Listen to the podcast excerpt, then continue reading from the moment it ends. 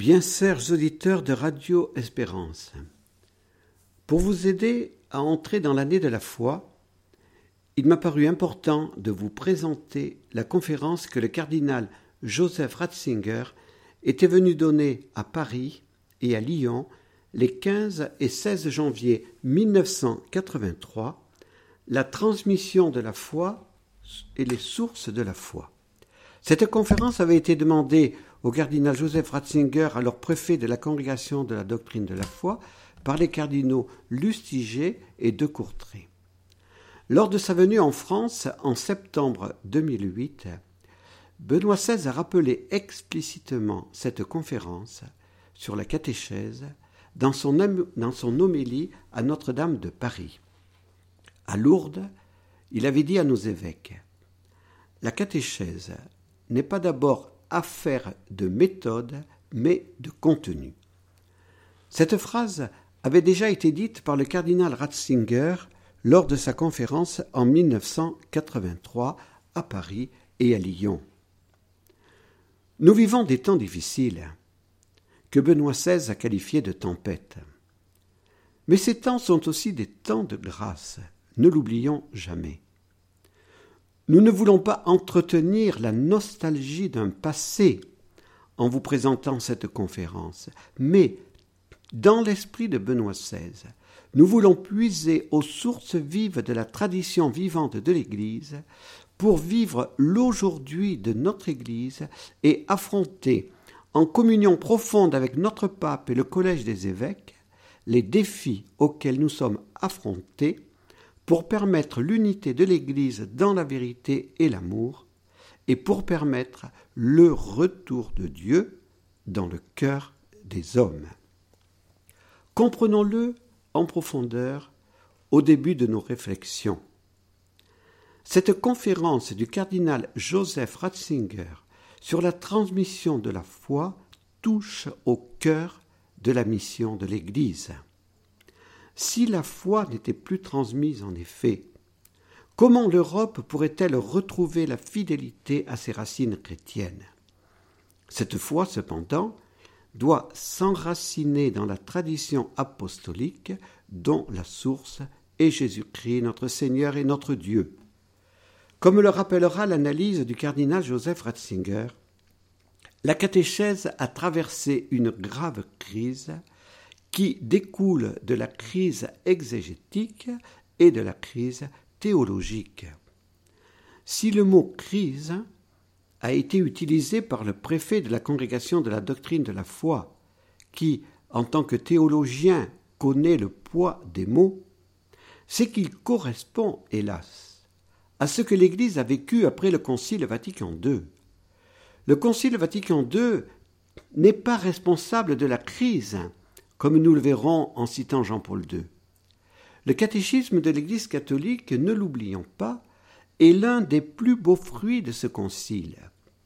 Puissent tous les acteurs de la catéchèse transmettre fidèlement ce catéchisme que Radio Espérance commentera fidèlement tout au long de l'année de la foi.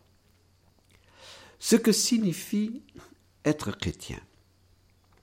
Nous espérons que la présentation de cette conférence permettra aux auditeurs de Radio Espérance de mieux comprendre la nature de la transmission de la foi et de mieux comprendre et faire comprendre ce que signifie être chrétien.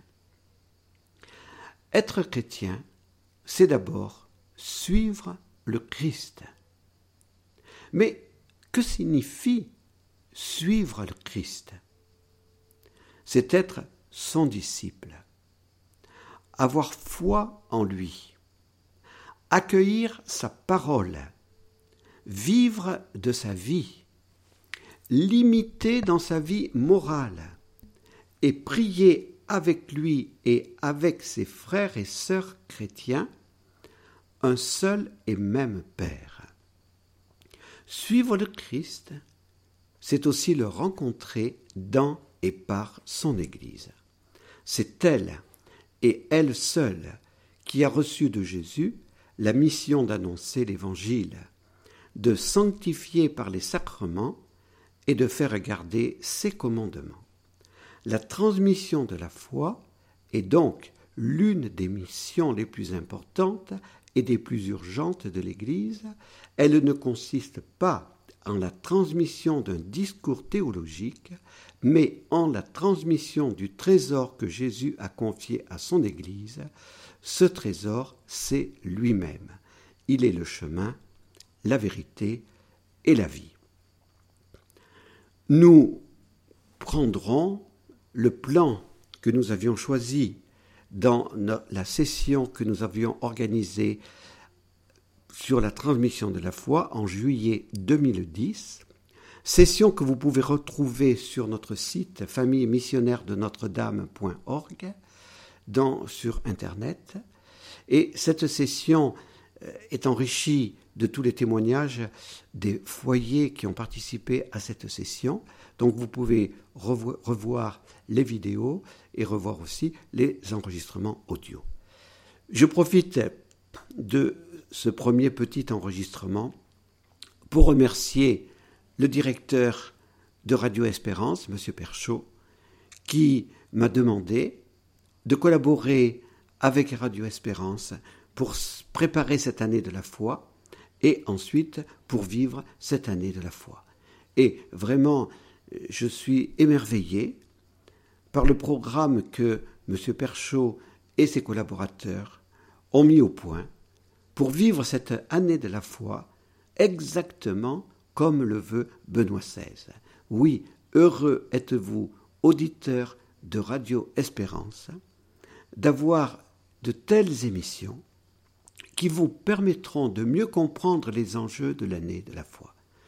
Notre fondateur, qui est décédé le 2 avril 2006, avait bien compris que ce qui était le plus important de nos jours, c'était de garder la foi, de l'approfondir et de la transmettre intégralement et fidèlement.